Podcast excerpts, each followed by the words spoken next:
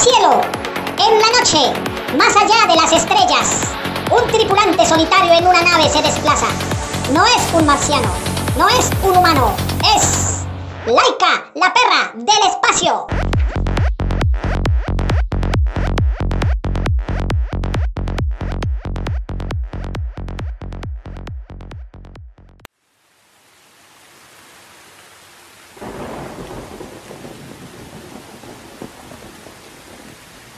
27 de octubre de 1957. Moscú.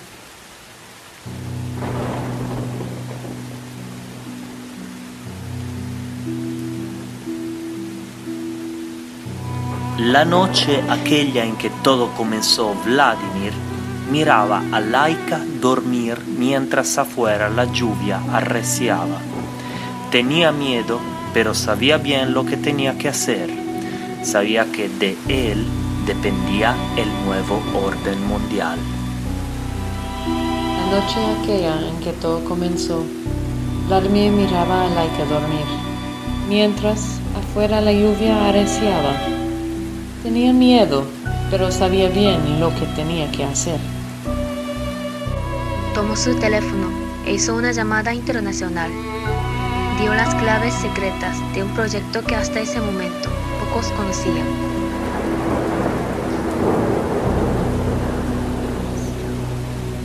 Explicó los caminos que debían tomar para ingresar al lugar sin ver vistos y les dio su posición actual. Tardaron dos horas en llegar, drogaron a Laika y luego liberaron a tres sifonápteros que estaban entrenados rigurosamente para pasar pruebas higiénicas, químicas o psicológicas. Los pequeños insectos supieron ocultarse una semana con mucha astucia entre el pelambre de la. El día que Laika surcó los cielos en el Sputnik 2 hacia el espacio, Vladimir recibió una llamada. Había sido traicionado. El objetivo era mucho más amplio de lo que le habían dicho en principio. Comprendió que era tarde para cualquier acción, para cualquier arrepentimiento y supo entonces que ya nada se podía hacer.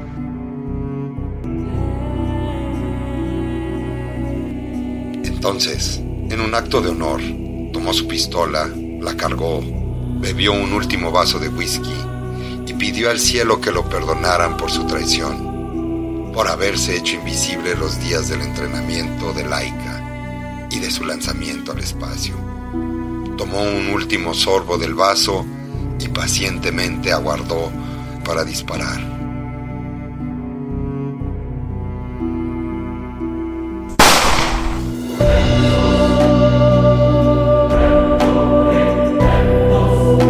Los soviéticos supieron cómo borrarlo de la historia.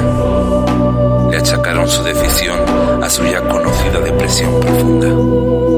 Ni se molestaron en investigar lo verdaderamente ocurrido. Vladimir pasaría de esa manera al olvido.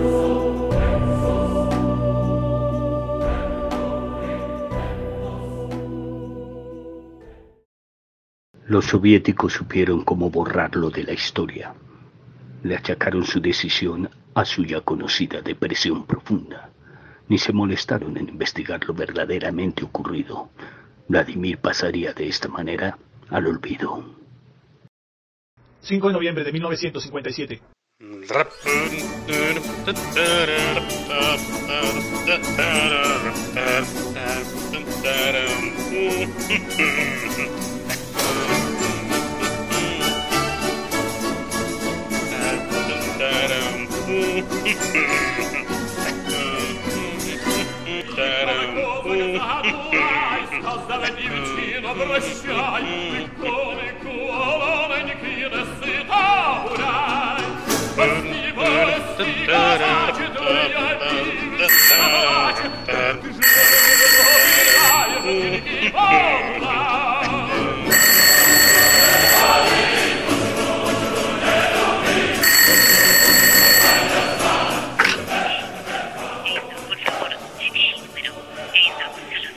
¿Qué? Si quiero ir al espacio. Pues claro, señor.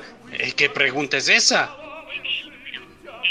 No, no, no no necesito, yo tengo la mía, no necesito una nave. La vengo construyendo hace algunos años. ¿Cómo que dónde? En el patio de mi casa. Saqué el agua de la pileta y... Sí, sí, sí, sí, claro que estoy listo. Ok, eh, listo, pero... pero... ¿Y cuánta guita hay?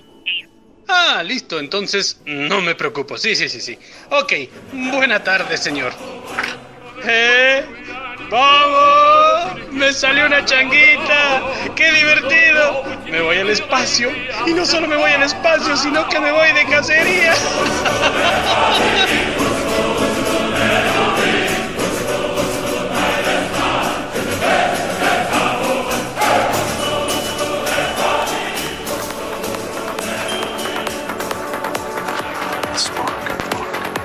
En el cielo, en la noche, más allá de las estrellas, un tripulante solitario en una nave se desplaza.